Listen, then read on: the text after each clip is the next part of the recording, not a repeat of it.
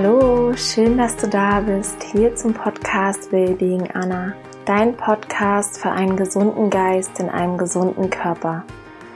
Mein Name ist Anna Klasen und ich freue mich so sehr, dass du da bist, denn heute teile ich ein unglaublich inspirierendes Interview mit dir, das ich mit Nikolas Klaassen geführt habe. Ähm, am Rande noch, wir sind nicht verwandt oder so. Nico wird auch ganz anders geschrieben vom Nachnamen. Ähm, wir haben uns auf dem Tennisplatz sozusagen kennengelernt, bei einem Tennisturnier und dann habe ich ihn gefragt, ob er Lust hat, mit mir ein Interview zu führen. Und das hat jetzt geklappt und es hat super viel Spaß gemacht. Ich freue mich vor allem, weil dieser Podcast geht ja nicht nur um das Thema ähm, Gesundheit auf körperlicher Ebene, sondern auch um Gesundheit auf geistiger Ebene. Und ich finde es einfach unglaublich wichtig, das auch mit reinzunehmen. Das kann man nicht oft genug thematisieren, weil ich finde, alles beginnt im Geist. Und deswegen, ja, freue ich mich, dieses Interview mit dir zu teilen. Wir haben unter anderem darüber gesprochen, was erfolgreiche Menschen auszeichnet, wie man es schafft, seine Höchstleistung abzurufen. Also wir sprechen da vor allem auch über den Flow-Zustand, wie man, wie man es schafft, da reinzukommen, was mentale Stärke überhaupt bedeutet und auch welchen Einfluss der Kopf für Höchstleistung überhaupt hat. Super interessant finde ich auch dieses Thema Stress, auch in Bezug auf Höchstleistung. Und ja, ich hoffe, dass du genauso viel mitnimmst aus diesem Interview, wie ich es getan habe und wünsche dir jetzt ganz, ganz viel Spaß mit dieser Folge. Ach so, und eine Sache wollte ich noch loswerden. Das Interview habe ich über Skype geführt und warum auch immer ist die Tonqualität manchmal nicht ganz optimal. Sieh es mir bitte nach, der Inhalt ist umso wertvoller und ich hoffe, dass du das Interview genießt und ganz, ganz viel für dich mitnehmen wirst.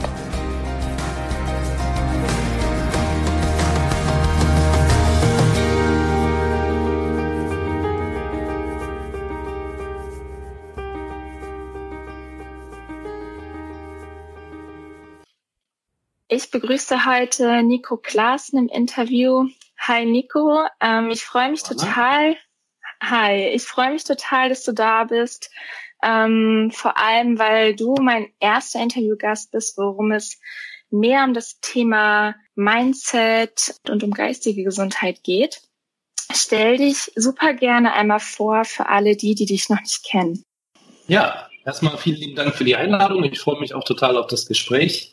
Äh, mein Name ist äh, Nico Klaassen. Ähm, ich bin 37 Jahre alt und wohne in Köln und äh, arbeite hier als Performance Coach und Berater. Ähm, das heißt, ich arbeite ähm, vornehmlich mit Athleten daran, dass sie ähm, konstanter ihre persönliche Leistung abrufen können. Ja, und das, das nachhaltig auch mit einem gesundheitlichen Background, das hattest du schon angesprochen, das ist mir auch immer wichtig. Und ähm, ja, versuchen Menschen einfach dabei zu helfen, ähm, ihre persönlichen Ziele sozusagen zu erreichen. Ähm, und das kann eben im Sportbereich, das kann im Businessbereich sein, das kann aber auch ähm, ja, an der Universität zum Beispiel sein oder ähm, in der Bildung allgemein oder bei Künstlern. Also da gibt es viele Anwendungsfelder. Ähm, dort in dem Bereich arbeite ich jetzt seit ähm, fünf, sechs Jahren als selbstständiger ähm, Performance-Trainer und Berater. Genau. Hm. Ich finde es ja auch so ein unglaublich spannendes Feld. Ich habe ähm, tatsächlich meine Bachelorarbeit über mentale Stärke geschrieben. Also es war dann spezifisch für Tennisprofis, aber habe da einen sehr, sehr interessanten Einblick bekommen. Und das war auch so der Grund, warum ich dich unglaublich gerne im Interview haben wollte, meinen Podcast holen wollte. Weil ich finde, das ist so ein wichtiges Thema, jetzt gar nicht nur um Performance, also um Leistung abzurufen, sondern auch, was du gesagt hast, um gesund zu sein, um eine gesunde Balance zu haben, ähm, ja, in seinem Beruf, in, in dem Alltag und auch so für sich selber herauszufinden, was sind überhaupt meine Ziele, was bedeutet für mich Erfolg. Da kann man ja irgendwie das Feld immer, immer größer spannen. Absolut. Und ähm, ja, freue mich total jetzt äh, mit mhm. dir da ein bisschen drüber zu quatschen. Mhm. Und meine erste Frage an dich ist, was kennzeichnet erfolgreiche Menschen? Mhm. Ähm, ja, das ist eine spannende Frage zum, zum Einstieg, ähm, denn ähm, ja, es ist etwas äh, schwierig von außen zu beurteilen. Für uns jetzt, ähm, ob jemand tatsächlich erfolgreich ist oder nicht. Also wir haben da teilweise in der Gesellschaft ähm, ein etwas oberflächliches Bild, sagen wir mal. Wir sehen ja nur die Oberfläche äh, von außen erstmal. Das heißt, wir sehen also Erfolge im, im Sport, also irgendwelche Ranglisten oder im Business dann äh, irgendwelche Positionen oder auch finanzielle äh, Verdienste, die, die eine Person hat. Ähm, das alles für mich ist jetzt nicht unbedingt äh, ein direktes Zeichen für, äh, für Erfolg, sondern Erfolg ist im Prinzip ja nur individuell für die eigene Person sozusagen messbar messbar. Ne? Und das ist für mich oder für uns auch immer ähm, entscheidend eben ähm, zu sehen, dass das Ganze eben sehr individuell subjektiv ist und ähm, ja, im Prinzip relativ. Ja, das heißt, es geht also eher darum, ähm, zu schauen, was hat die einzelne Person eigentlich für ein Background, was hat sie für Ressourcen auch, ja, ähm, und ähm, was davon wird eigentlich gerade genutzt? Passt das eigentlich gerade, ähm, was ich mache, vielleicht auch beruflich mache, zu meinem eigenen Wertesystem? ähm, zu dem, was ich an Potenzialen, an Stärken und Schwächen eigentlich habe?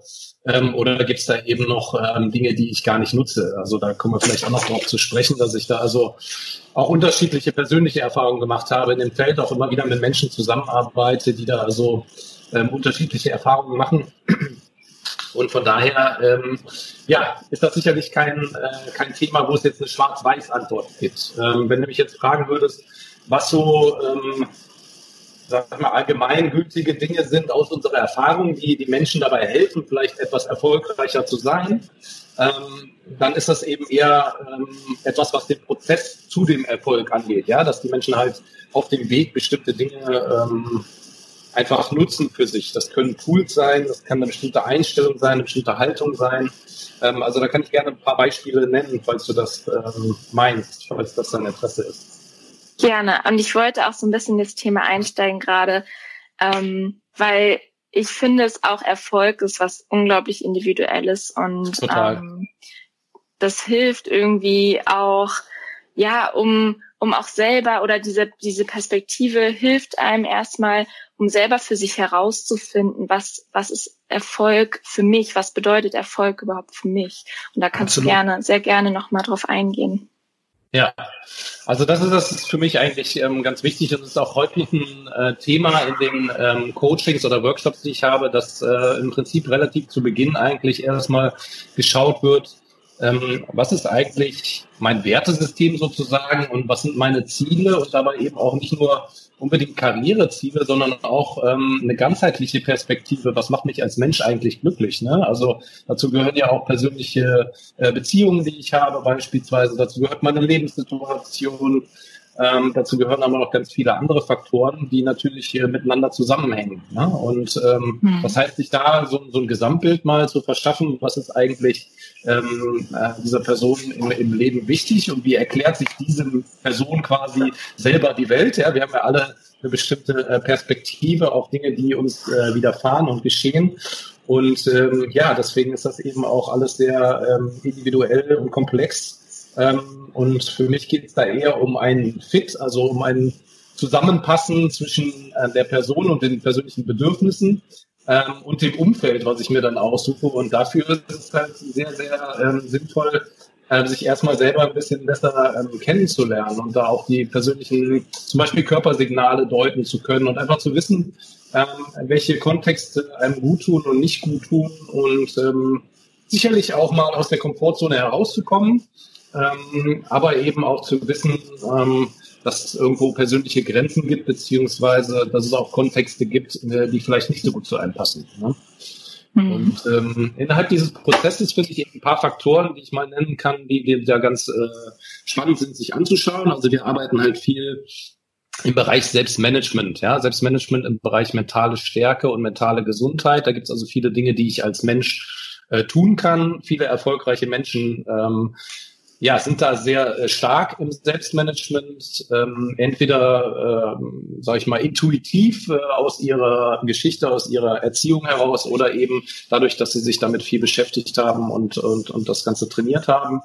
Ähm, meine Erfahrung ist, dass Menschen, die eben ein Ziel oder eine Vision haben und dadurch auch eine intrinsische Motivation, das heißt eine Motivation, die von innen kommt und dadurch angetrieben sind, ähm, auch anders ähm, ja, ähm, diesen Prozess gestalten, ja, und auch, auch hartnäckiger vielleicht ähm, bestimmter daran bleiben und Ziele verfolgen, auch über Widerstände hinaus. Ne? Das sind dann ähm, weiterhin noch Punkte wie einen Fokus eher auf den Prozess zu haben und nicht so sehr auf das Ergebnis. Natürlich ist irgendwann ähm, auch wichtig, dass ich, äh, dass ich irgendwo ähm, da ankomme, wo ich hin möchte. Aber das ist ja im Prinzip ein Paradoxon. Desto mehr ich mich äh, darauf versteife im Prinzip, was ich erreichen will, äh, desto mehr hindert es mich eigentlich in diesem Moment, das zu tun, äh, was gerade wichtig ist. Das kennst du vielleicht als Sportlerin auch auf dem Platz. In dem Moment, wo du mit deinen Gedanken in der Zukunft bist, äh, wird es in der Gegenwart manchmal ähm, schwierig. Ja? Auf jeden Fall. Also das hat man, glaube ich, tagtäglich oder spürt man das auf jeden Fall auf dem Platz. So ist es bei mir, wenn man ähm, ja, sehr ergebnisorientiert denkt, irgendwie über das Ergebnis nachdenkt oder was damit zusammenhängt, dann kommen die, also geht die Leistung relativ schnell in den Keller. Und wenn man mhm. sich immer wieder darauf fokussiert, wie möchte ich spielen, ähm, mhm. also ne, was brauche ich, um meine beste Leistung abzurufen, genau. dann ist das einfach was ganz, ganz anderes. Genau, und das gibt's ja im, im, taktischen Bereich. Du hast jetzt gerade gesagt, wie du spielen möchtest als Spielerin, aber es geht ja auch darum, zum Beispiel, welche mentalen Tools habe ich eigentlich und wie möchte ich die einsetzen? Also wie möchte ich zum Beispiel denken? Ja, du hast jetzt das Handeln angesprochen. Für, für uns ist das Denken und das äh, Fühlen ebenso wichtig. Und da gibt's eben auch viele Stellschrauben, die ich selber beeinflussen kann. Ne? Also zum Beispiel kann ich mich äh, nur mit mir selber von gestern vergleichen. Ja, äh, wir sagen mal, die einzigen Personen, mit denen wir uns vergleichen sollten, wäre die uns von gestern. Das heißt, wir haben im Prinzip eine persönliche Entwicklung im Blick und nicht so sehr den Vergleich mit anderen. Ja, ähm, mhm. Das ist da eher vom Vorteil. Ähm, ganz wichtig ist für mich aus meiner Sicht der Umgang mit Rückschlägen und Niederlagen. Also ich sehe sehr viele ähm, ja, talentierte Menschen, ähm, die irgendwo ähm, einsteigen in ein bestimmtes Umfeld, sei es jetzt im Sport, in den Leistungssport oder in die berufliche Karriere dort einsteigen ähm, und dann erste Rückschläge erleiden und ähm, ja nicht so genau wissen, wie sie damit äh, umgehen sollen. Also da gibt es Dinge, die die erlernbar sind und erfolgreiche Menschen haben aus meiner Sicht da eine größere Toleranz für eigene Fehler und auch für Rückschläge und ähm, auch eine Erfahrung, wie sie da daraus lernen können und nach vorne schauen können. Ja. Mhm. Ähm, das weitere Thema wäre zum Beispiel das Thema Energiemanagement. Also ich habe das Gefühl, äh, da gibt es ja auch so, sage ich mal, ähm, eine Denkweise, äh, dass äh, Menschen, die sehr erfolgreich sind, sich eigentlich kaum Pausen nehmen. Also es gab mal von der deutschen Fußballnationalmannschaft den Slogan äh, Best Never Rest. Ja, das war also nach der Fußball-Weltmeisterschaft, äh, als wir äh, Weltmeister geworden sind. Äh, ich glaube, von dem Werbepartner ein Slogan, die sie sich überlegt hatten. Und da würde ich zum Beispiel das Ganze äh, etwas in Frage stellen. Ich weiß, wie das gemeint ist, ja, dass man sich immer weiterentwickeln äh, muss und so weiter. Äh, das finde ich auch gut, ja, dass man sich nicht so schnell zufrieden gibt, auch wenn man erfolgreich war. Aber ich finde zum Beispiel äh, eher, dass wenn ich mir jetzt richtig erfolgreiche Menschen anschaue, die langfristig Erfolg hatten, sei es jetzt mal ein Roger Federer im Tennis äh, oder andere Athleten in anderen Sportarten, das sind eigentlich äh, Menschen, die extrem äh, es gelernt haben, mit ihren eigenen Energien zu haushalten, ja, und die mhm. effektiv einzusetzen und auch ähm, zu regenerieren. Ja, also ähm, da gibt's also Einmal auch eine Möglichkeit, einen Perspektivenwechsel ähm, herzustellen. Ich arbeite viel mit Menschen zusammen, die eben Leistungsträger in der Gesellschaft sind, ähm, in Führungspositionen arbeiten, Führungskräfte sind, auch andere Menschen ähm, dort in, also Leadership-Positionen nennt man das ja heute, ähm, äh, begleiten. Und ähm, ja, da ist es zum Beispiel auch sehr sinnvoll, sich mit diesen äh, Themen, Themen zu beschäftigen. Ja. Mhm. Ähm, ja, dann gibt es das Thema konstruktives Denken. Ja, da geht es also eher darum, wie, wie reagiere ich auf, auf, auf diese ganzen äh, Dinge, die mir tagtäglich passieren, die ich eben nicht kontrollieren kann. Ich kann eben immer nur meine eigene persönliche Haltung und mein Denken ähm, beeinflussen. Und das hat auch was mit diesem Prozessfokus zu tun. Ja, also das heißt, ich versuche im Prinzip ähm, das zu tun, was ich gerade tun kann, um in der Zukunft erfolgreich zu sein. Ich beschäftige mich aber nicht so sehr mit dem äh, Outcome, ja, also mit dem Ergebnis. Ja. Mhm. Sicherlich ist ein positives, konstruktives Umfeld äh, sehr wichtig. Also das ist ähm, Ähm, wir arbeiten ja auch als systemische Coaches, das heißt, wir schauen uns immer das System ähm, eines Performers an. Das kann also im Sport sein oder im Business, wie gesagt. Ähm, da ist es eben auch sehr wichtig zu schauen, was ist eigentlich das Umfeld und wie interagiere ich mit dem Umfeld. Das hat auch viel mit dem Thema Kommunikation und Selbstkommunikation zu tun. Genau. Und ähm, da ist zum Beispiel auch ähm, spielt mit rein, dass ich, äh, wenn ich Entscheidungen treffe, äh, die Zeiten der Umsetzung zum Beispiel ähm, relativ kurz halte, ähm, ja, mich sozusagen committe, ja, und nicht so sehr hadere oder jammer. Wir alle kennen das entweder von uns selber, aus der Vergangenheit oder auch von anderen Personen, ähm, die eben ähm, tendenziell etwas mehr negative Gedanken haben und die vielleicht auch teilen, ja. Und ähm, da geht es eben auch darum, äh, solche Sachen zum Beispiel aufzudecken und äh, zu schauen, sind diese Verhaltens- und Denkensmuster eigentlich ähm, gerade konstruktiv oder können wir da auch was dran verbessern? Ne? Hm. Ja, super spannend. Auch das, was du meinst mit der Regeneration, ist ja auch im, im Sport so, dass nicht nur das Training, also eigentlich weniger fast das Training als die Regeneration im Anschluss bringt dann die Leistungssteigerung. Genau. Ähm, klar ist das Training wichtig, aber erst in der Regeneration kann der Körper sich adäquat anpassen und ähm, das vergessen, glaube ich, halt auch ganz viele und das ist natürlich einfach für jeden anderen genauso, der einen anderen Beruf ausübt, ähm, der außerhalb des Sports tätig ist. Dass Absolut. die Leistung ja. nur abrufbar ist, wenn auch wieder genügend Regeneration da war.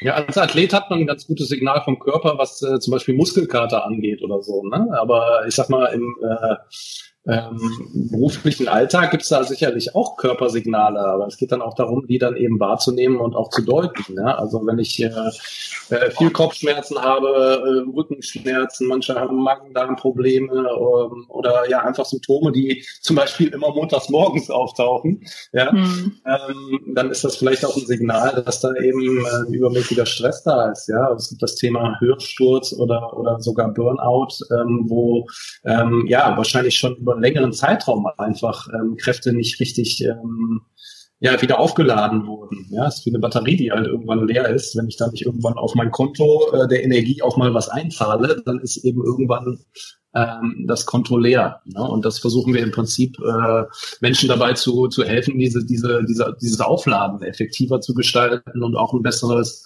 Gefühl dafür, ähm, was tut mir eigentlich gut und was, was zieht mir Energie und was gibt mir eigentlich Energie an Aktivitäten und auch an Menschen ja, im Umfeld. Ja. Wenn jetzt jemand ein konkretes Ziel hat, also ein konkretes Ziel verfolgt, hast du gewisse Tools oder Tipps, wie man dieses Ziel, ich sag mal, so schnell wie möglich, aber auch ich sag mal, auf eine angenehme Art und Weise. Also, dass man diesen roten Faden verfolgt, dass man nicht von seinem Ziel abkommt und dass man da wirklich fokussiert bleibt. Mhm. Also für mich äh, an der Stelle ähm, ist es, das, das geht ja in den Bereich Motivation rein. Ne? Und da ist auch so ein bisschen so eine äh, Mystik, sage ich jetzt mal, was gerade so das Thema Mentaltraining oder auch Performance-Training ähm, angeht, dass, dass wir also äh, Menschen motivieren, äh, da, dazu irgendwelche Dinge zu tun. Ähm, das kann vielleicht äh, ein, ein Nebeneffekt sein, dass das so ist, aber wir können die Motivation aus unserer Sicht nicht wirklich ähm, beeinflussen. Dafür ist es eben genau wichtig, dass jeder Mensch eben erstmal für sich selber äh, den Sinn gefunden hat in seiner Tätigkeit. Und ich glaube, wenn das Warum erstmal klar ist und auch, ähm, sag ich mal, ein reizvolles Ziel wirklich formuliert ist, ja, und dann eben auch ein Plan, äh, der dorthin führt, mit, mit guten Leuten, die dort zusammenarbeiten, sei es in der Firma oder in einem Sportlerteam, äh, im Trainerteam, äh, dann macht es ja auch Spaß, sozusagen da eine Entwicklung zu verfolgen. Und dann brauche ich eben auch nicht ähm, jemanden, der mir ähm, äh, dann ständig, sage ich jetzt mal, in den Hintertritt, sondern ähm, dann, dann ist das eben schon mal ein, ein ganz großer Faktor und ein Antrieb. Ja, ähm, das Ganze kann ich natürlich noch mit Bildern schmücken. Also wenn ich dieses Ziel habe, kann ich das Ganze natürlich auch ähm, visualisieren und zwar in einer Art und Weise, wie es mir äh, Spaß macht, einmal diesen Prozess zu visualisieren, aber natürlich auch das, ähm, was ich als Ziel habe im Endeffekt. Und ähm, da berichten also Athleten und auch ähm, ja, Leute aus ähm, dem Alltag ähm, sehr, sehr positive Effekte, was diese, dieses Thema Motivation angeht. Ja, das ist also ein, eine Möglichkeit, mhm. Ja.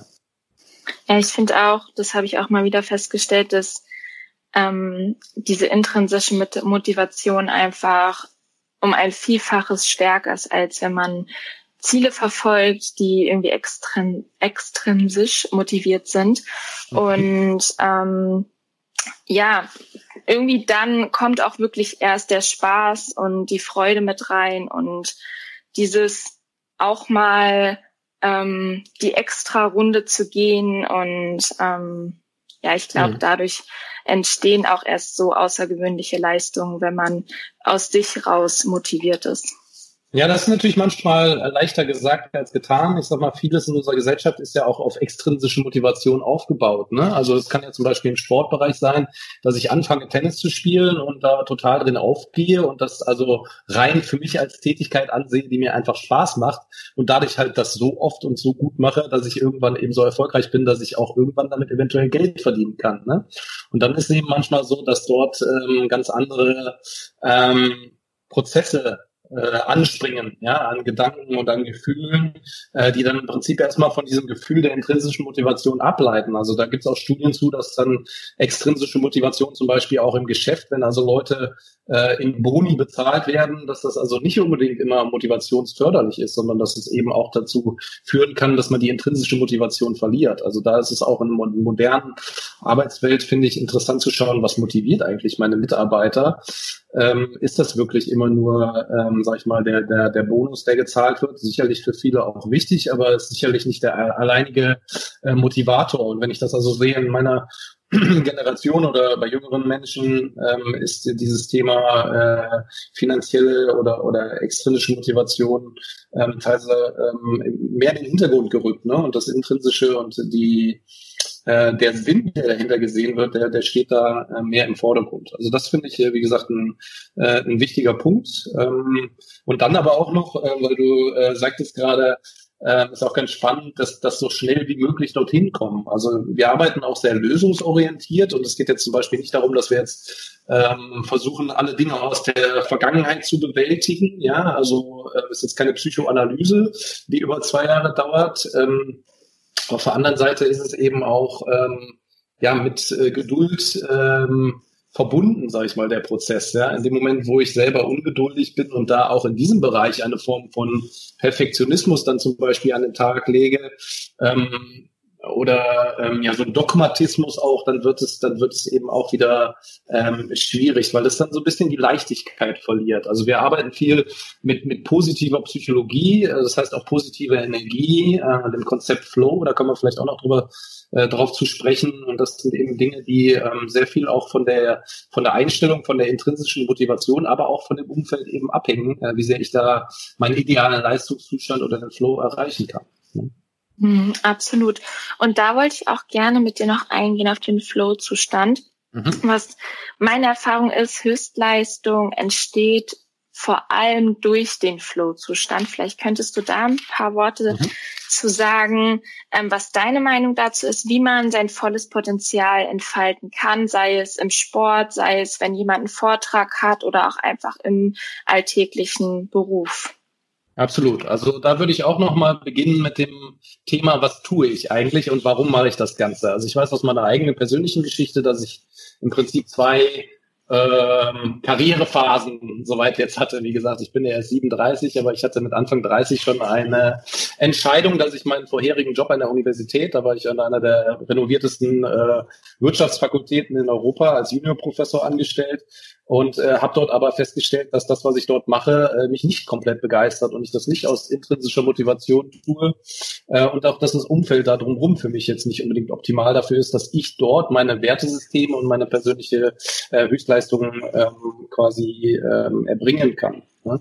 Und mhm. ähm, das heißt, da geht es auch nochmal darum, sich, sich erstmal äh, selber kennenzulernen, äh, ein konstruktives Team und Umfeld drumherum zu finden, äh, Lernräume zu finden, wo ich persönliches Wachstum äh, ermögliche, ja, also Fertigkeiten und, und Anforderungen wachsen, ja, also Tennis angefangen hast, hast du eben vielleicht erstmal im kleinen Feld, im T-Feld gespielt, dann bist du irgendwann an die Grundlinie gegangen und so ist es ja mit allen Dingen auch, dass ich etwas finde, was mir Spaß macht und ich dort einfach Lust habe, mich weiterzuentwickeln. Das ist so die Metaebene, sage ich jetzt mal. Und wenn wir dann auf die Individuumsebene gehen, da ist eben der ideale Leistungszustand, der Flow-Zustand, ähm, Manche nennen das auch in der Zone sein zum Beispiel. Ähm, aus unserer Definition das elegante Zusammenspiel aus Denken, Handeln und Fühlen. Und äh, ja, wenn dort ein Wort sozusagen unterstrichen wäre in diesem Satz, dann wäre es das Wort elegant. Da hatte ich eben auch schon mal drauf ähm, ja, angedeutet, dass es eben dort äh, nicht unbedingt äh, produktiv ist, wenn ich, wenn ich zu neurotisch werde. Also wenn ich jetzt sage, ich darf jetzt an nichts anderes denken, dann ist es eben eher kontraproduktiv. Ähm, das Ganze ist ein innerer Zustand, der nicht per Knopfdruck äh, erreichbar ist. Aber es gibt sicherlich Barrieren, die wir abbauen können. Und da ist meine Aufgabe, da sehen wir unsere Aufgabe, eben Rahmenbedingungen zu schaffen äh, und auch viel über Selbsterfahrung, Selbsterlebnisse zu arbeiten, ähm, wo diese Barrieren eben äh, kleiner werden. Und diese Phasen, in denen ich komplett in einer Sache aufgehe, total konzentriert bin, mit viel hoher positiver Energie unterwegs bin, dass die eben länger werden und dass die Zustände, wo ich zerstreut bin, wo ich an viele andere Sachen denke, wo ich nicht im Hier und Jetzt bin, dass die eben äh, kleiner werden. Das ist im Prinzip ähm, eine Aufgabe. Und das ist auf dem Tennisplatz genau das Gleiche, wie wenn ich jetzt äh, bei der Arbeit ein Dossier lese oder mich auf eine Sitzung vorbereite, dass ich einfach äh, meine Energie bündle sozusagen auf eine Tätigkeit und dadurch die Qualität meiner Arbeit ähm, gesteigert wird, weil ich besser wahrnehme, weil ich besser analysiere und weil ich besser ähm, ähm, dann handle. Ja, ähm, das heißt, ich gehe dann in dem Moment komplett in dieser Tätigkeit auf. Das kennen vielleicht viele, viele ähm, Zuhörer aus dem, aus dem Sport. Das kann aber auch äh, in passiveren Tätigkeiten sein, sei es beim Lesen, ähm, ja, oder auch im Beruf, ähm, wenn ich eine Rede halte. Oder das kann auch in einem Gespräch passieren, wie jetzt hier, dass wir das drumherum äh, vergessen und einfach völlig eintauchen äh, da drin. Das wird allgemein als äh, sehr angenehmer äh, Zustand äh, empfunden. Du hast es ja auch eben äh, selber angedeutet, dass es häufig mit einer Leistungssteigerung nochmal verbunden ist. Ja, also das ist wirklich aus meiner Sicht so, dass das der Zustand ist, in dem wir wirklich unsere äh, optimale oder ideale Leistung ähm, abrufen können. Ja. Und ähm, ja, dabei helfe ich eben Menschen, sich zu entleeren, würde ich das mal nennen, ohne sich dabei zu übergeben, äh, sondern eher eben zu ihrer eigenen Müllabfuhr äh, zu werden. Ja, wir haben so viel Müll an Gedanken und Gefühlen, die ja immer wieder äh, bei uns auftauchen im Kopf, gerade in Situationen, wo uns etwas wichtig ist. Und da, ähm, ja, finde ich es ganz gut, ähm, Strategien und Handwerkszeug an der Hand zu haben, die mir dabei helfen, eigentlich das zu verfolgen, was, was ich möchte. Ja, und mich nicht so sehr mit Sachen äh, beschäftige, äh, die mich eigentlich davon abhalten, was ich möchte. Ja.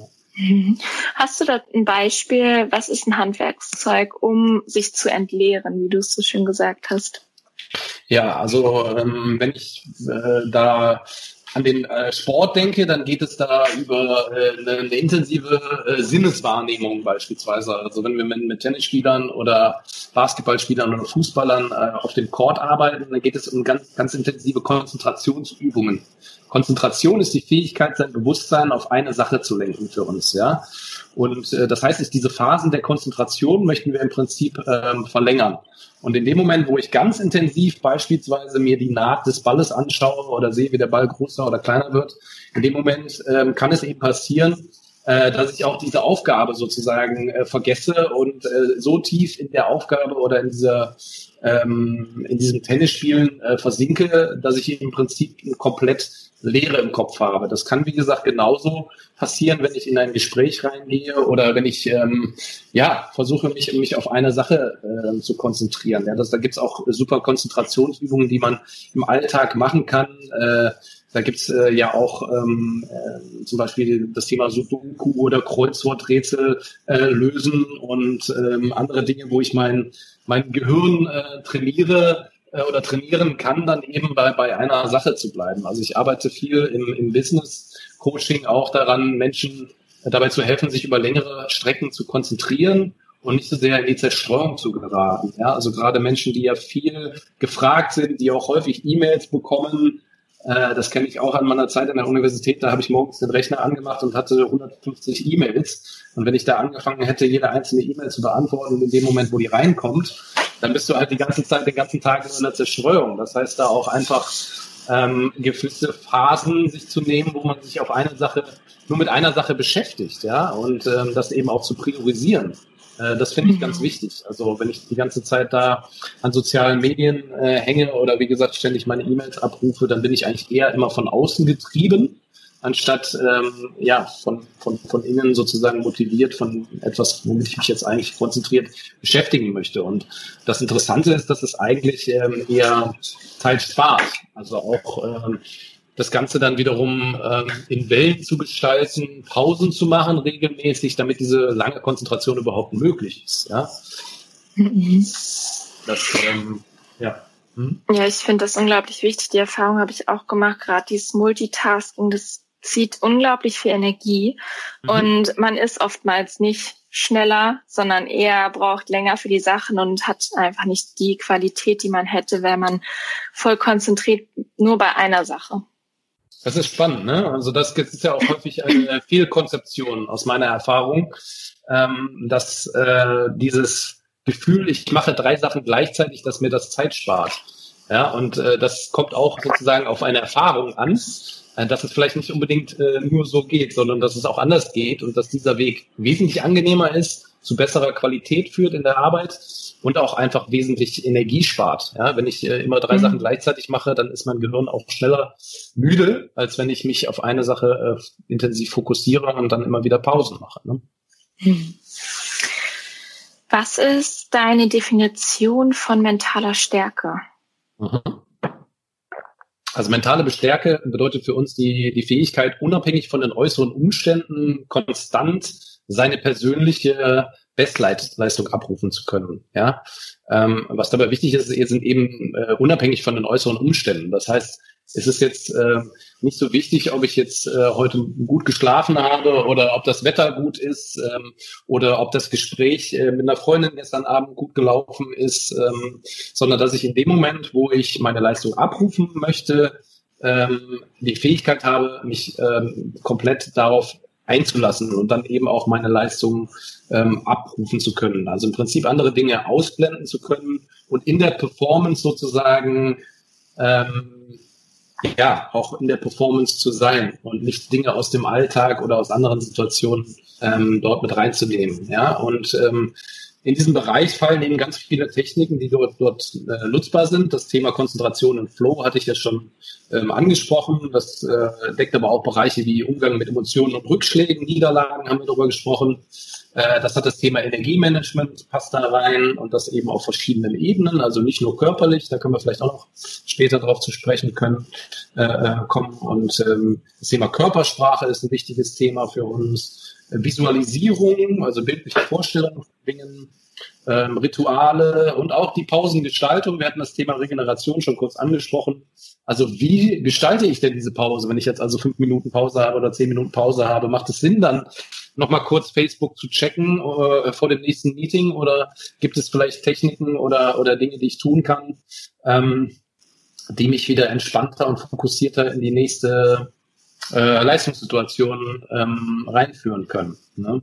Mhm. Und ähm, ja, also die Wissenschaft weiß heute, dass, dass die persönliche Leistung halt äh, bis zu 60 Prozent von der mentalen Stärke abhängt. Ja, also ich finde das immer ein bisschen schwierig, das in Zahlen auszudrücken, aber das ist eben insbesondere im Profi- und Leistungssport, wo du dich ja auch gut auskennst, ist das halt ein elementarer Faktor. Ich weiß nicht, wie du das äh, siehst, welche Erfahrungen du da gemacht hast. Ähm, ist aus meiner Erfahrung das extrem wichtig. Ja, aus meiner auch. Also man sagt auch, es gibt ja auch diese Sprüche so am Ende, das Match wird im Kopf gewonnen oder Tennis mhm. wird im Kopf gewonnen. Ähm, ob das beim Vortrag ist, bei Klausuren, manche, genau. die dann irgendwie ein Blackout haben oder so, da bringt es nichts, egal wie viel man gelernt hat, egal wie genau. viel man weiß. Am Ende kommt es darauf an, das abrufen zu können. Und ich finde, also ja, also mindestens 60 Prozent würde ich sagen, ist mentale mhm. Stärke, weil damit hängt ja auch alles andere zusammen. Wie Genau. Ähm, fokussiert man trainiert vorher, wie man sich vorbereitet, ähm, ob man an sich glaubt und das spielt einfach alles damit rein, dass man auch am Ende seine erstmal seine Leistung überhaupt abrufen kann und dann auch natürlich in den entscheidenden Momenten. Also die Erfahrung habe ich auch gemacht, deswegen finde ich das Thema auch so spannend und finde, dass die, men ja, die mentale Stärke beziehungsweise der Einfluss überhaupt vom Kopf ungemein groß ist. Ja, finde ich also gerade, wie du das formulierst, auch das Abrufen, ja, dass es im Prinzip darum geht, das auszuführen, was ich vorher antrainiert habe oder erlernt habe, in der Klausur, hast du ja schon drüber gesprochen, oder wenn ich eben eine Rede bei der Arbeit halte, einen Vortrag oder was auch immer, ähm, äh, im Plädoyer, im, im Gerichtssaal, äh, ja, dass ich da also ähm, dann eben in dem Moment das abrufen kann, was ich vorher trainiert habe. Ja, denn ähm, wenn ich dann noch damit beschäftigt bin, äh, wie ich das jetzt technisch vortrage, welche Taktik ich, ich habe, ähm, dann wird es eben ähm, ja eher zerstreut. Ja, in dem Moment, wo ich im Prinzip meinen Kopf entleeren kann und auch mir selbst vertraue, dass und meinem Körper vertraue im Sport jetzt beispielsweise, dass ich eigentlich loslassen kann davon und dass ich sowieso nicht alles kontrollieren kann, sondern einfach nur beeinflussen kann, in welchem emotionalen Zustand ich mich befinde und welchen Konzentration Konzentrationszustand ich mich befinde, ähm, dann wird meistens auch das Ergebnis besser. Das ist meine persönliche Erfahrung. Und auch die Erfahrung wird intensiver und, und, und schöner. Ne? Mhm. Ja, total. Und ich finde da genau das, was du eben gesagt hast, so ein wichtiger Punkt, dieses Loslassen, Vertrauen, weil ich finde, das führt dahin zu dieser mentalen Gesundheit. Also das ist so ein sehr allgemeiner Begriff, aber das ist was, ähm, wo irgendwie der Stress nachlässt und mhm. ähm, man dadurch natürlich auch wieder in diesen Flow-Zustand kommt. Also würdest du auch sagen, mentale Stärke bedeutet automatisch mentale Gesundheit? Ja, ähm, ist auch ein spannendes Thema. Also ich arbeite ja in, in, beiden Bereichen und interessanterweise sind ja viele dieser Techniken da übergreifend. Also wenn ich äh, ähm, äh, mir, mir, mir diese Themen aus der mentalen Stärke, die ich eben aufgezählt habe, angucke, dann hilft es auch häufig im Alltag dabei, darüber Widerstandsfähigkeit und Zufriedenheit ähm, zu finden. Ja? Ähm, das heißt, zum Beispiel, also wenn ich jetzt im Umgang mit mir selber, ähm, wenn ich einen Schlüssel vergessen habe, ja, mich dann äh, erstmal äh, dafür fertig mache und selbst beschimpfe, äh, da gibt's also ganz spannende Beispiele, was Leute zu sich selber sagen und was sie also niemals zu anderen Menschen sagen würden, mhm. dann hat das eben auch einen Effekt auf unsere Energie ja, und ähm, auch auf meine äh, Stimmung. Ne? Und mentale Gesundheit äh, bedeutet eben auch, dass ich ähm, ja, dass ich mit einer positiven Energie ähm, äh, durchs Leben gehe. Und äh, ja, da kann ich nur aus aus persönlicher Selbsterfahrung sozusagen äh, sprechen und aus der Erfahrung in der Zusammenarbeit mit äh, mit Athleten und Leuten aus dem aus dem Business, dass äh, dass das unheimlich äh, eng zusammenhängen und dass viele der Techniken ähm, dort total hilfreich sind. Und gerade das Thema Energiemanagement ist wahrscheinlich das Thema, wo ich mich äh, über den Sport hinaus am meisten mit beschäftige. Ja, also ich habe zum Beispiel den nächsten Vortrag in Berlin bei einem Unternehmerkongress, wo ich über dieses Thema spreche, einfach weil das eben ähm, ja sehr, sehr ähm, ja, häufig auftretendes Thema ist in unserer Zeit, ja, dass einfach die Herausforderungen viel, viel größer werden, immer größer werden und die Zeit, die damit verbunden ist oder die wir haben, ja nicht unbedingt äh, parallel dazu anwächst. Ja? Das heißt, es geht eigentlich dann eher darum, unsere Energien zu managen, als, als unsere Zeit zu, man zu managen. Ne? Und das ist zum Beispiel ein Thema, was, was auch äh, extrem zu der mentalen Gesundheit und zu der Entspanntheit äh, führen kann. Ne? Äh, das Beispiel im Hier und Jetzt sein. Ne? Es gibt ja viele Menschen, die mittlerweile meditieren oder Yoga machen. Ähm, das sind alles für mich Vehikel, äh, um diesen Zustand der Konzentration oder des Flows zu erreichen.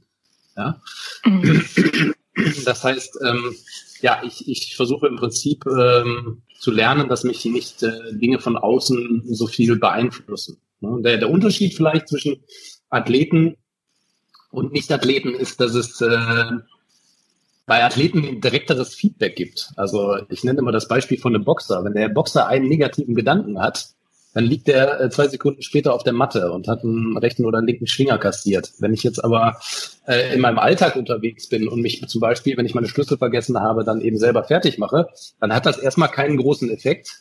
Ja, ähm, außer dass ich eben negative Energie, Energie spüre. Und ähm, ja, wenn ich da nicht irgendwie mal darauf hingewiesen worden bin, dann bin ich da die ganze Zeit in einer, wir nennen das äh, unbewussten Inkompetenz. Das heißt, ich weiß gar nicht, was es dann noch für andere Möglichkeiten gibt. Ich bin in meinen Mustern sozusagen verfangen und ähm, habe es einfach nicht anders gelernt, ja, weil meine Eltern damit so umgegangen sind, weil ich in einem Umfeld groß geworden bin, wo das so war. Ähm, ja, weil es mir vielleicht peinlich ist, wenn Leute mich dabei sehen, einen Fehler zu machen, dann muss ich es irgendwie begründen oder wie auch immer. Und es gibt im Spanischen, glaube ich, einen, äh, einen, einen, einen Satz, der bedeutet, äh, so übersetzt, wenn ich es richtig verstehe, äh, complaining is for free, also äh, sich beschweren ist quasi kostet nichts. Und ähm, ich, ich würde das also äh, anders sehen. Also ich finde, das geht auf Kosten von, von positiver Energie äh, und ähm, ja, es, es kreiert negative Energien äh, für einen selber und auch für das Umfeld. Ne? Das ist ja ganz mhm. spannend, dann auch, wie, wie andere Menschen auf einen reagieren. Und gerade wenn ich eben mit anderen Menschen zusammenarbeite, auch im Büro, ist ja auch interessant, äh, welchen Einfluss ich eigentlich habe auf, auf mein Umfeld und andersrum genauso. Ne? Das heißt, da gehen einige Sachen wirklich aus der mentalen Gesundheit und mentalen Stärke äh, aus unserer Sicht Hand in Hand. Und nur wer gesund und munter ist, kann aus unserer Sicht eigentlich auch nachhaltig äh, seine Leistung abrufen, ne? auch im Beruf. Mhm. Ja, ich sehe das genauso, was du eben sagtest. Es ist dann wie so ein Rattenschwanz, der da dranhängt. Ähm, wie, also wenn man seine Energie quasi negativ beeinflusst, die Energie in den Keller geht, was da alles dranhängt, ob das die Gesundheit ist, ob das das Umfeld ist, ob das überhaupt die Freude ist, die Lebensqualität. Und ich finde auch, oder um das nochmal herauszustellen, so mentale Stärke ist erlernbar oder mentale Gesundheit ist erlernbar. Das ist meine Meinung. Was würdest du mhm. dazu sagen?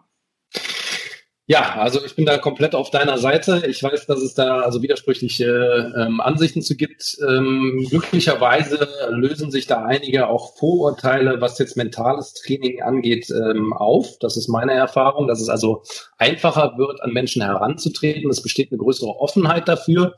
Aus meiner äh, Erfahrung besteht aber auch nach wie vor immer noch äh, eine gewisse Unwissenheit, was eigentlich dahinter steht. Äh, das meine ich gar nicht böse, sondern es ist einfach so, ich, ich weiß nicht, was ich nicht weiß, ja. Und äh, dass einfach viele Klischees da noch vorherrschen, die einfach so nicht richtig sind. Also äh, es geht für mich nicht immer nur darum, mit Leuten zusammenzuarbeiten, die Probleme haben, sondern ich denke einfach, dass im mentalen Bereich, in der mentalen Gesundheit jeder Mensch davon profitieren kann, sich mit verschiedenen Themen und Techniken auseinanderzusetzen. Und oft ist sogar das, was ich erfahre, ist, dass die Menschen, die im Prinzip die größten Schwierigkeiten am Anfang mit Dingen haben und die sich dann dadurch am meisten damit beschäftigen, dass die sind, die, die dann nachher auch am meisten davon profitieren ähm, und, und dann auch äh, eine, ganz besondere Stärke in dem Feld ähm, ja, ausweisen. Und wir können einfach aus unserer eigenen Erfahrung bei Komplex Coaching ähm, ja, sagen in der Zusammenarbeit mit über 350 Performern weltweit, dass es da eine ganz klare Antwort gibt, äh, das ist erlernbar und diese Strategien sind erlernbar dieses Handwerkszeug ist erlernbar. Das Umsetzen, ja, auch das ist erlernbar.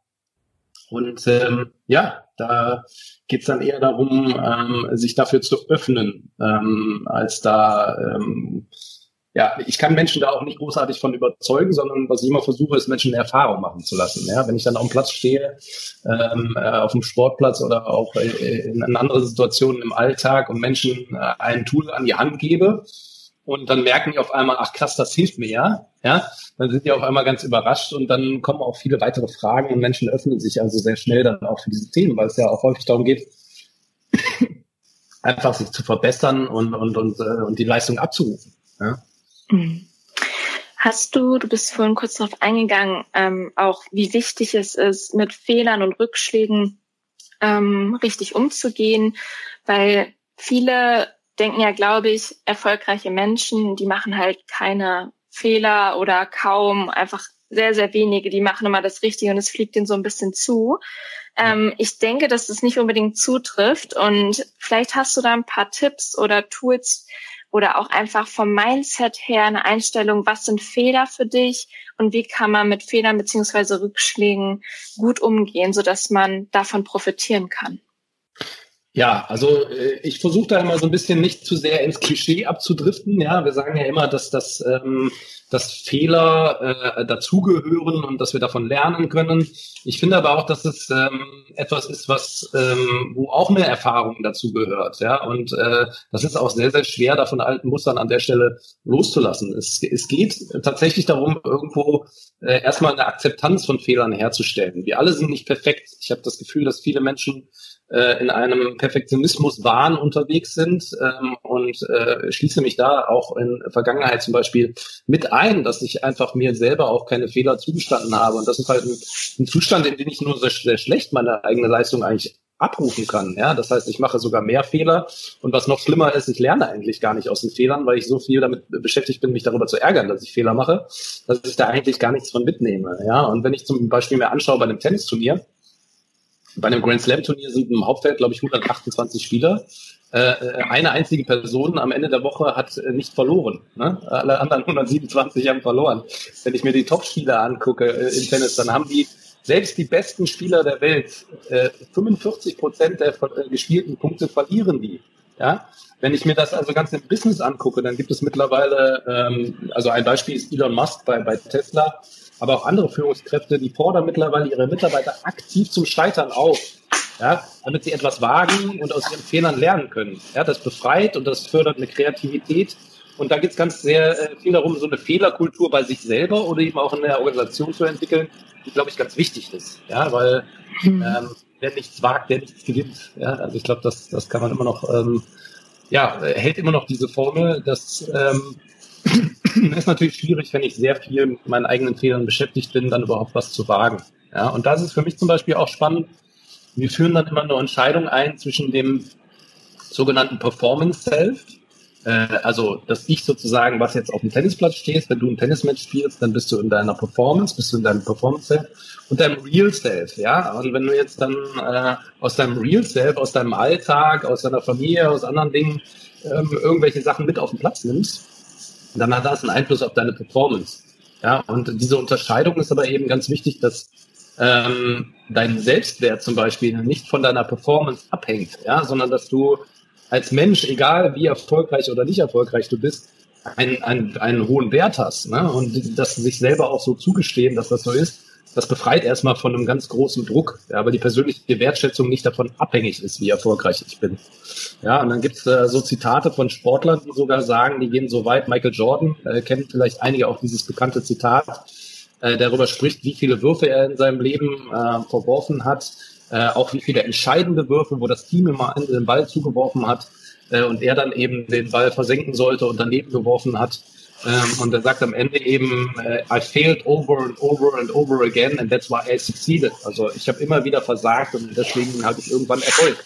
Ja, dass das quasi ein Teil des Erfolgs ist, ja. Wir nennen das immer kleiner Sieg. In dem Moment, wo ich das gemacht habe, was ich machen wollte, ja, äh, kann ich auch in der Business-Sitzung sozusagen sagen, wenn ich ein Projekt vorschlage meinem Chef und ich bereite das so vor, dass ich nachher damit komplett zufrieden bin, dann kann ich damit zufrieden sein. Und wenn ich dann nachher den Zuschlag nicht bekomme, dann ist das nicht in meiner Hand. Das kann ich nicht kontrollieren. Ich kann trotzdem sagen, das war ein kleiner Sieg, weil ich mit mir selber zufrieden bin. Hm? hm. Sehr, sehr cool. Ähm, wie entsteht Stress? Kannst du ein bisschen darauf eingehen, wie Stress entsteht? Wie kann man Stress ich sag mal, positiv verändern. Es gibt ja, ich sag mal, konstruktiven Stress und eher mhm. destruktiven. Stress. Und auch, ähm, ja, was das eigentlich mit der eigenen Leistung, mit der mentalen Gesundheit macht. Ja, also finde ich schon super, wie du das eingeleitet hast. Ähm, denn Stress an sich ist jetzt nicht komplett zu verteufeln aus unserer Sicht. Im Gegenteil. Also wie wir eben schon gesagt haben, äh, wenn wir eine Belastung haben, sei es jetzt körperlich oder auch eine Konzentrationsbelastung, ähm, Stress sagen die äh, äh, im Englischen dazu, äh, plus eben äh, eine Erholung, dann führt das ähm, danach zu einem Wachstum. Ja, das ist beim Muskeln so, wenn ich trainiere, danach eine Pause mache, dann wächst mein Muskel. Ja, äh, genauso ist das in, im Mentalen und in anderen Dingen ähm, auch. Dazu ist es, glaube ich, ganz interessant zu sehen, ähm, dass ähm, auch in der Wissenschaft ist mittlerweile ähm, erwiesen ist, dass das, was passiert, eigentlich unwichtiger ist als das, wie ich auf Dinge reagiere. Das heißt, ich habe auch da wieder bestimmte Dinge eigentlich ja gar nicht unter meiner Kontrolle. Ja, also diese, diese, diese, diese Vorstellung, dass ich mein Leben in irgendeiner Form komplett kontrolliere und was da passiert. Auch äh, ja, die Menschen, die so durch die Gegend laufen, ähm, werden früher oder später vielleicht zu dem äh, zu der Erkenntnis kommen, dass das so nicht funktioniert. Ja, so war es zumindest bei mir, dass es irgendwann einfach auch darum geht, dann von dieser Vorstellung loszulassen und eher zu schauen, was, was passiert mir und äh, vielmehr dann zu schauen, wie reagiere ich eigentlich darauf. Also wir kennen das alle von uns selber oder auch von unserem Umfeld, dass es Menschen gibt, denen ganz schlimme Sachen passieren und die damit eigentlich sehr gut umgehen können, ja, und die dann eine Resilienz haben, wie würde man das nennen, dass die da eigentlich ähm, ja nicht, nicht zumindest ähm, offensichtlich drunter leiden. Und dann gibt es gibt es andere Beispiele, wo Menschen also bei jeder kleinen Kleinigkeit ähm, äh, ja, anfangen, äh, sehr, sehr negativ zu werden und auch in negative Spiralen zu äh, verfallen. Und ähm, aus meiner Sicht ist das ganz viel äh, was eigentlich den Stress kreiert. Das heißt, Stress ist eigentlich nicht das, was passiert, sondern Stress ist unsere Reaktion auf etwas. Wann entsteht Stress?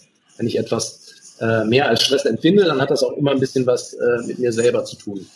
Natürlich gibt es ähm, Umfelder, sage ich mal, in denen ähm, mehr Belastung gefragt ist. Ja? An der Stelle geht es zum Beispiel auch darum, ähm, Grenzen zu setzen, auch Nein sagen zu können. Ja, ich muss jetzt nicht noch mehr Dinge auf meinen Schreibtisch nehmen. Ähm, ich habe äh, ein gewisses Energiekontingent und ich brauche auch eine gewisse Anzahl von Urlaubstagen. Ja, also ich habe eine Zeit lang in den USA gelebt und dann haben die Leute mir erzählt, dass sie teilweise bei manchen Firmen fünf Tage Urlaub haben und die also teilweise noch nicht mal in Anspruch nehmen. Da denke ich ja, das ist jetzt zum Beispiel kein unbedingt äh, sehr konstruktives äh, Umfeld und ähm, ja, natürlich ist dann irgendwann dieses Stresslevel äh, auf, auf einem sehr, sehr hohen Niveau.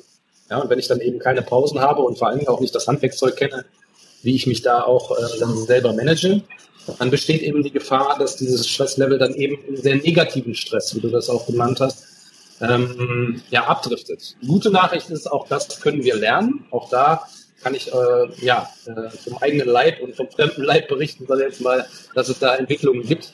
Ja, und ähm, da geht es dann zum Beispiel darum, Entscheidungen zu treffen, sich zu etwas zu committen und das einfach dann zu machen. Also just do it ist ja auch der Werbespot oder der Slogan von, von Nike, den ich, den ich toll finde, wo es darum geht, wenn ich einmal was entschieden habe und wenn ich dieses Ziel habe, dann mache ich das. Und dann denke ich nicht so viel darüber nach, was ich jetzt ansonsten hätte tun können oder was passiert wäre, wenn ich vor drei Jahren die Entscheidung anders getroffen hätte. Ähm, ich mache das und danach erhole ich mich und dann mache ich das nächste. Ja, und wenn ich das Gefühl habe, ich muss an diesen Prozess etwas anpassen, weil ich grundsätzlich unzufrieden bin, dann finde ich das auch gut. Ich brauche aber einen guten Mix aus Reflexion und Aktion. Das heißt, wenn ich die ganze Zeit nur am Reflektieren bin und überlege, was könnte ich alles noch besser machen oder was läuft alles nicht so gut oder was könnte ich stattdessen tun, ähm, dann komme ich nicht wirklich in eine Handlung. Und wenn ich die ganze Zeit aber nur in der Handlung bin und gar nicht mehr von außen sehe, was mache ich da eigentlich oder wofür mache ich das Ganze, dann ist es auch nicht gut. Ja, und diesen Prozess äh, habe ich zum Beispiel oft im Coaching dann im Auge, dass ich versuche, Menschen dabei zu helfen, dass sie eben einen guten Mix an, an Aktionen und Reflexionen und auch an Pausen haben. Ja? Ähm, andere Dinge, die du vielleicht auch von dir selber kennst, du hast mal darüber gesprochen, dass du sowas wie ein äh, Dankbarkeitsjournal äh, führst, ja, bei, den, bei der Folge über die Routinen hast du, glaube ich, darüber gesprochen. Mhm, das ist ja genau. auch was, dass es auch ein Stück weit eine Einstellungssache ist, ne? wie, ich, wie ich an Dinge rangehe und wie sehr ich über, überhaupt auch ähm, dankbar bin für alles, was eigentlich da ist. Ne? Und in dem Moment kann ich vielleicht auch die ein oder zwei Sachen, die eben nicht so optimal laufen, äh, auch besser akzeptieren. Ja? Ähm, genau. Dann das Thema Vorsorge ist besser als äh, nachher reparieren. Ja, also mit einem Burnout ist da nicht zu spaßen, sondern es ist wirklich etwas, wo es Sinn macht, sich auch vorher mit zu beschäftigen. Und es gibt einfach vorher Signale. Ja, das höre ich halt immer wieder auch von Menschen, ähm, dass es vorher wirklich Signale gibt, die man entweder eben wahrnehmen kann oder man kann sie ignorieren. Ne? Und wenn ich die, die konstant ignoriere und nicht auf meinen Körper und meine Signale höre, dann entferne ich mich auch irgendwann davon und dann wird diese Stimme äh, immer schwächer. Ne? Und diese Verbindung zwischen, zwischen Herz und Kopf, äh, zwischen Körper und Geist äh, wird dann, dann eben äh, immer, immer schwächer. Ne? Und wenn ich daran arbeite, das wieder aufzubauen und auf mich selbst zu hören und Dinge zu tun, die mir gut äh, tun und mich mit Leuten zu umgeben, die mir tut, gut tun und mich mit Sachen zu beschäftigen, die mir Spaß machen, wo ich meine Ressourcen einsetzen kann, wo ich zwar gefordert bin, ja, wo ich also wirklich auch äh, gefordert bin, Höchstleistung zu erbringen, aber wo ich auch die Möglichkeit habe, mich zu entspannen und wo ich auch die Fehler, Fehler machen darf zum Beispiel. Ja. Also das heißt, auch viele von den Themen gehören da auch wieder mit zusammen. Ja. Also auch das Thema Körpersprache kann man damit reinnehmen. Das Thema Entspannung in den Pausen, wie, wie regeneriere ich da eigentlich? Das sind alles Sachen, die ja auch zu dem Stressthema dazugehören. Ne? Mhm. Ähm, ich würde gerne über Energiemanagement und Regenerationsmanagement noch sprechen, weil ja. ich finde, das ist so, wenn man das drauf hat, sage ich mal, seine Energie entsprechend hochzufahren und wiederum abzuschalten und gut zu regenerieren, ist das schon mal sehr, sehr viel wert. Da hat man schon mal ähm, eine ganz tolle Basis, um Dinge zu erschaffen, um Ziele zu verwirklichen und Leistung abzurufen.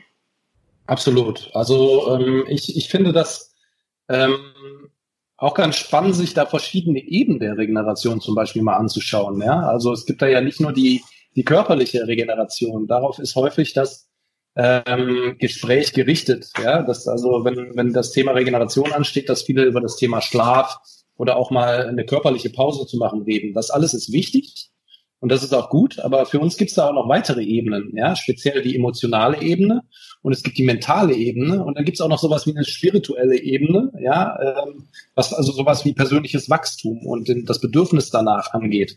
Und wenn ich auf diesen allen Ebenen ähm, Wellen kreiere, dann ist es im Prinzip etwas, was mir äh, was mir weiterhilft, was mir auch zu, zu Wachstum äh, verhilft, äh, wo ich langfristig und nachhaltig meine Leistung abrufen kann.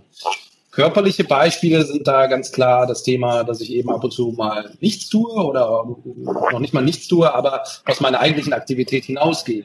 Ja, also ich sag mal klassisch in Urlaub fahren oder sich mit anderen Dingen beschäftigen.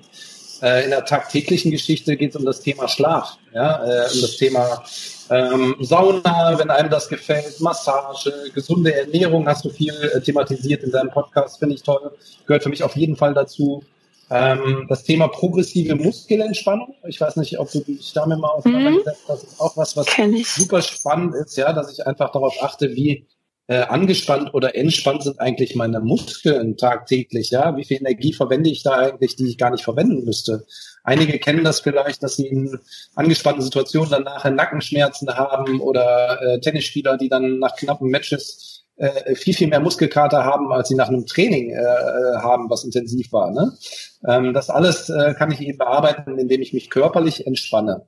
Ja? Ähm, die Techniken sind, glaube ich, weitläufig äh, bekannt. Da würde ich dann eher mal ein bisschen mehr über die anderen Bereiche sprechen und das Emotionale mit reinnehmen. Und da geht es dann eher darum, ähm, sich ein gutes Gefühl zu schaffen. Also was tut mir eigentlich gut und was nicht. Ja, und da auch wirklich ehrlich zu sich selber sein.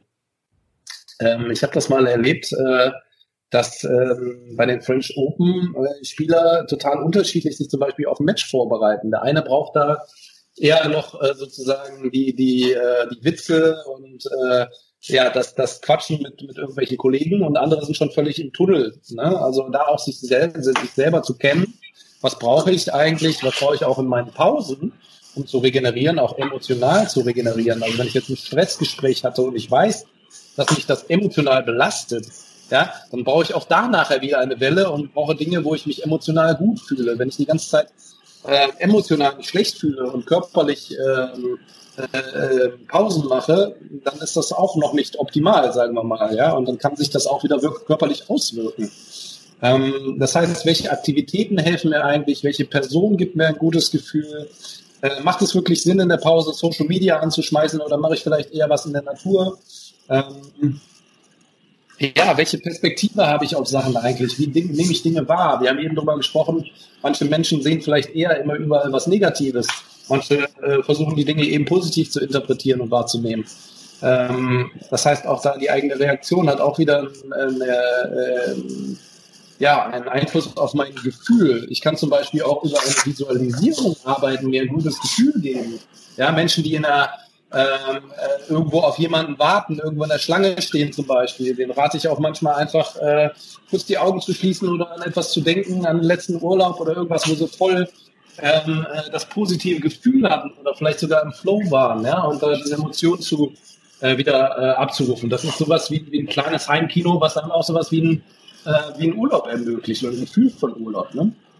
Und dann die dritte, dritte Ebene, ähm, da geht es um den mentalen Bereich. Das heißt, wenn ich eine Aktivität habe, ich hatte das in der Universität zum Beispiel, dass ich dort dann sehr viele ähm, Sachen gelesen habe, also teilweise hunderte von Seiten versucht habe, ähm, am Tag zu lesen. Und dann ist es auch gut, äh, Phasen zu haben, wo das Gehirn äh, äh, anders arbeiten kann und sich auch mal zerstreuen darf. Das heißt, sich auch bewusst mal mit anderen Sachen beschäftigen oder einfach ähm, sozusagen loslassen, ja, und auch mal laufen lassen sozusagen, dann auch mal ähm, ja, sich da zu entspannen. Dann gibt es dort natürlich Techniken wie das Thema Meditation, autogenes Training, auch progressive Muskelentspannung hat ja auch was mit mentaler Ruhe zu tun, äh, Atemübungen.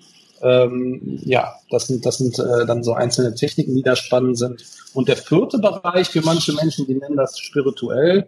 Ähm, ich würde es mal persönliches Wachstum nennen, das ich einfach für wichtig halte dass ich auch immer wieder überlege, ist mir auf der Ebene etwas wichtig, ja, oder fehlt mir da jetzt gerade auch etwas, weil ich mich zu sehr einfach nur mit Geschäftszahlen, sage ich jetzt mal, beschäftige oder mit anderen Dingen, wo ich mich eigentlich gar nicht wirklich gefordert oder ähm, ja, wo ich keine persönliche Weiterentwicklung auch sehe. Ja, persönliches Wachstum kann im Coaching zum Beispiel stattfinden. Das kann aber auch stattfinden, indem ich einfach mal äh, einen, anderen Urlaub mache, als ich das sonst gemacht habe. Das kann ein Buch sein, was ich lese.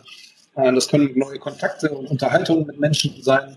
Also da gibt es ganz viele Möglichkeiten, sich da auch spirituell sozusagen zu regenerieren. Ne? Das sind so die hm. vier Bereiche, die ich da aufmachen würde und dann nicht immer nur bei dem Körperlichen zu bleiben. Ne?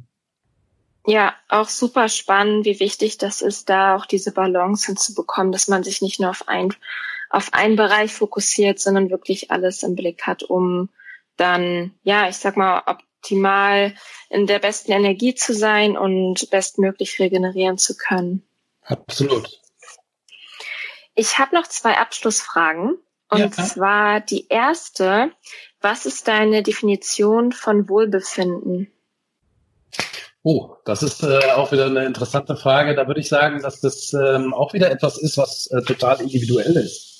Das heißt, da kann ich dir jetzt auf den ersten Blick gar keine Definition äh, nennen. Also für mich ist zum Beispiel, äh, gibt es das in äh, passiven Situationen und in aktiven Situationen. Also ich bin mittlerweile kann ich das total genießen und ein totales Wohlbefinden empfinden, wenn ich, wenn ich mich entspanne. Also für mich zum Beispiel das Thema Saunieren oder, äh, oder Schwimmen, äh, irgendwo in der Natur sein, ähm, äh, total äh, spannend. Das sind dann einmal eben passive Dinge oder aktive Dinge. Also ähm, das kann auch was sein, wo ich mich komplett aus meiner Komfortzone heraushole. Ja, ich sage jetzt mal, wenn ich jetzt irgendwo surfen gehe und da total äh, durch, durch die Wellen äh, herausgefordert werde ähm, oder eine Bergwanderung mache, wo ich, äh, wo, wo es wirklich anstrengend ist äh, oder ich probiere eine neue Sportart aus. Das ist für mich auch absolutes Wohlbefinden. Ja, aber das ist total ähm, unterschiedlich. Manche Menschen fühlen sich ja in bestimmten Situationen total wohl und andere überhaupt nicht. Ne? Das hat ja auch was mit Komfortzonen zu tun und damit, dass wir eben ähm, ja, sag mal, mehr Möglichkeiten haben, neuronale Vernetzungen in unserem Kopf zu haben, als wir Atome im Universum haben. Das heißt, wir einzelne Menschen sind ja extrem komplexe Wesen, wo es auch Sinn macht, sich eben selber viel mit sich selber zu beschäftigen. Ähm, natürlich auch mit anderen zu beschäftigen, ähm, also auch zu schauen, wie interagiere ich mit anderen, aber eben auch sich selber zu kennen und da immer wieder zu schauen, was ist eigentlich für mich Wohlbefinden? Also das finde ich eine, eine tolle Frage. Ähm, muss ich mir nochmal weiter Gedanken drüber machen. Ich glaube, für mich sind, wie gesagt, diese zwei Bereiche einmal dieses Loslassen und Entspannen, wirklich das Gefühl haben, wow, das ist jetzt, äh, also ich, äh, äh, es gibt ja so Floating-Becken zum Beispiel, wo man sich dann irgendwo auf so Poolnudeln irgendwo ins Wasser liegt. Das ist für mich totale Entspannung. Mhm. Äh, es kann aber auch sein, ein Moment, wo ich Tennis spiele und total Bock habe, äh, mich gerade komplett zu verausgaben oder ich bin so verausgabt, dass ich schon gar keinen bewussten Gedanken, analytischen Gedanken mehr in Anführungszeichen verschwende und einfach nur noch mache. Ja, das kann ja auch nachher ein totales Gefühl von Freude und Wohlbefinden geben. Mhm. Danke fürs Teilen. Ja, gerne. Ähm, und die letzte Frage. Stell dir vor, du hast die Möglichkeit, jedem Menschen auf dieser Erde morgens an drei Dinge zu erinnern. Also, was sind drei Weisheiten, an die sich jeder Mensch tagtäglich erinnern sollte? Ui. Ja, da hoffe ich erstmal, dass ich nicht jetzt der äh, entscheidende äh, Mann bin, sozusagen, dass das alles von mir abhängt. Äh, unsere Coachings sind auch ein bisschen davon darauf ausgerichtet, dass wir uns als Coach sozusagen überflüssig machen, ja, dass Menschen im Prinzip lernen, genau was du sagst, auch äh, morgens aufzuwachen und dann eben zwei, drei Routinen zum Beispiel für sich selber äh, entwickelt zu haben. Also ein Thema, was ich persönlich sehr wichtig finde, ist das Thema Dankbarkeit, was du auch schon angesprochen hast, ähm, dass ähm, wir uns bewusst machen, was wir eigentlich alles haben und nicht nur das, was wir alles nicht haben. Äh, meine Erfahrung ist eben häufig, dass wir uns damit beschäftigen, was andere Leute haben und dass wir das aber unbedingt ja eigentlich haben wollen und das, was wir selber haben, eigentlich gering schätzen und das, was andere haben, eben mehr wertschätzen. Für mich besteht immer so ein bisschen die Gefahr, dass das in so Klischees abrutscht. Ich glaube, dass viele dieser Sachen tatsächlich, wenn sie gelebt werden, einen großen Effekt haben. Also wenn du sagst, dass du dieses Dankbarkeitsjournal, was deine Eigenmotivation selber führst, äh, würde mich zum Beispiel mal interessieren, was das bei dir selber für einen, für einen Effekt hat. Äh, ich kann vielleicht noch mal ein, zwei andere Dinge vorher ähm, ähm, anbringen. Also ich finde, dass ähm, das Thema konstruktives Denken, ich würde es nicht positives Denken nennen, sondern eben, dass ich selber Verantwortung übernehme für das, wie ich mich fühle. Ja, also viele Menschen sagen, ja, mir geht so schlecht und es gibt sicherlich auch ähm, Situationen, wo etwas äh, sozusagen auch äh, chemisch im Körper bedingt ist. Ich glaube trotzdem, dass ich in vielen Situationen selber einen Einfluss darauf habe, auch wie ich mich fühle. Ja, ähm, ich habe mal das Beispiel genannt. Ähm, äh, ich arbeite mit, mit vielen Kindern und Jugendlichen zusammen an, an Leistungsstützpunkten vom, vom Deutschen Tennispunkt. Und, und äh, dort haben wir mal eine Visualisierungsübung gemacht. Und äh, ich habe die, die Kinder gebeten, sich die tollsten Ballwechsel vorzustellen, die sie je gespielt haben.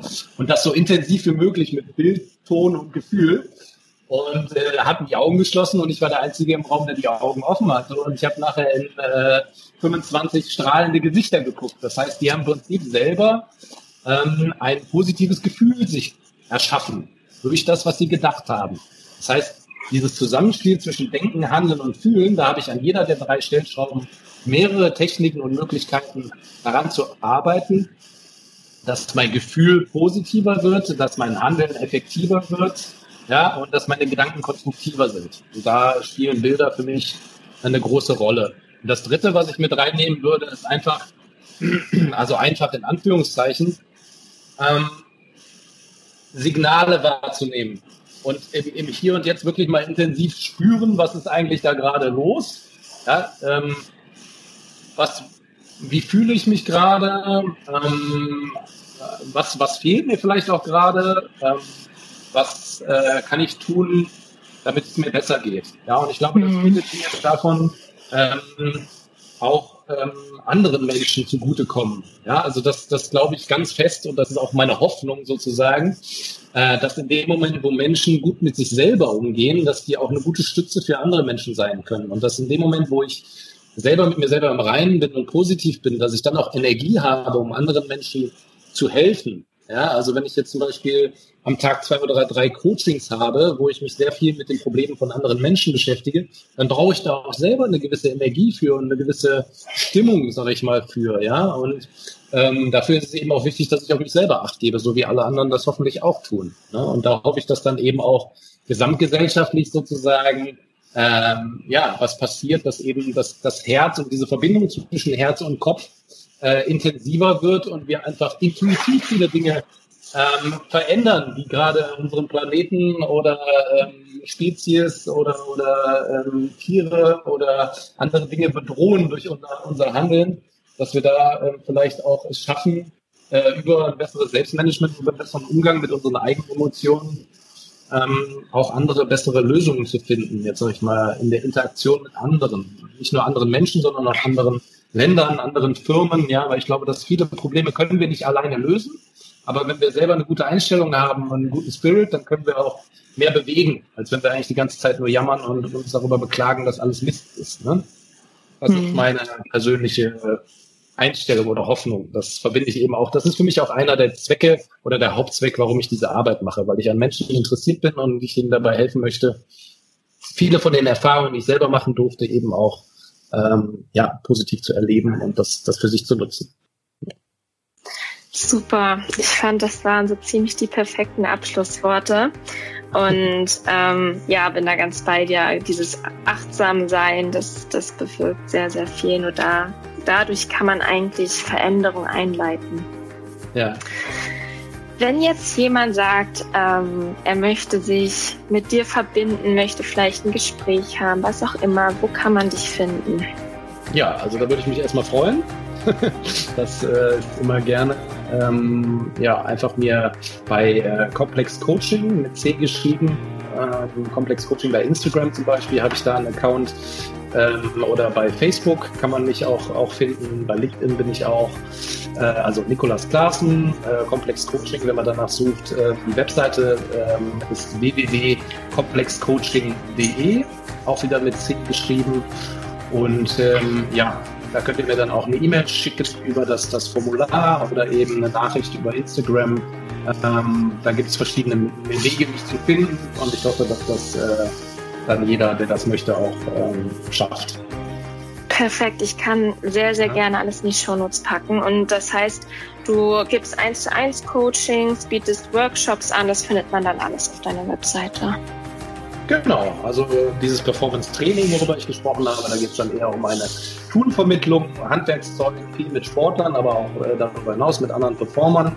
Dann habe ich einen Bereich, wo es mehr ums Coaching geht, äh, wo ich also mehr ins Gespräch gehe mit Menschen und Dinge beleuchte. Zum Beispiel dieser ganze Zielfindungsprozess, das ganze übergeordnete, warum mache ich das eigentlich? Ist das mit meinem Wertesystem kompatibel? Welches Umfeld brauche ich eigentlich für meine persönliche Bestleistung? Das ist dieser Bereich. Oft gehen die auch einher. Ähm, dann mache ich Workshops zu dem Thema, wie du schon gesagt hast, arbeite da also mit verschiedenen Institutionen zusammen. Und dann mache ich auch noch einen Bereich, äh, wo ich selber Reden halte zu diesem Thema, hatte ich auch schon einmal erwähnt. Und äh, auch das Thema systemische Organisationsberatung, da beschäftige ich mich mit, was das Thema Kommunikation zwischen Menschen in Organisationen angeht. Das ist mal so ein kleiner Überblick. Ähm, genau, da kann jeder sich das raussuchen, was, was für ihn selber oder für sie selber interessant ist. Perfekt, das klingt sehr, sehr, sehr, sehr gut. Danke dir und danke für das sehr, sehr inspirierende Gespräch. Ja, vielen Dank für die Einladung, hat mir viel Freude bereitet. Ich hoffe sehr, dass dir das Interview gefallen hat, dass du ganz viel für dich mitnehmen konntest und ja, einfach wertvolle Erkenntnisse sammeln konntest. Für mich stellt sich immer wieder heraus, wie wichtig einfach die mentale Gesundheit, die mentale Klarheit ist, um ein erfülltes Leben zu leben und um auch das rauszubringen, beziehungsweise das zu erschaffen, was man gerne erschaffen möchte. Und es einfach ja zur Lebensqualität unabdingbar ist. Ich freue mich, wenn du bei mir bei Instagram vorbeischaust unter anna.klasen, mir deine Gedanken da lässt, deine wichtigste Erkenntnis Nico freut sich bestimmt auch, wenn du dich bei ihm meldest, wenn du seine Unterstützung in Anspruch nehmen möchtest. Kontaktiere ihn super gerne. Ähm, ich glaube, das ist die beste Investition, die man machen kann in sich selbst, in seine persönliche Weiterentwicklung. Und in diesem Sinne fühle dich von Herzen umarmt und bis ganz bald, deine Anna.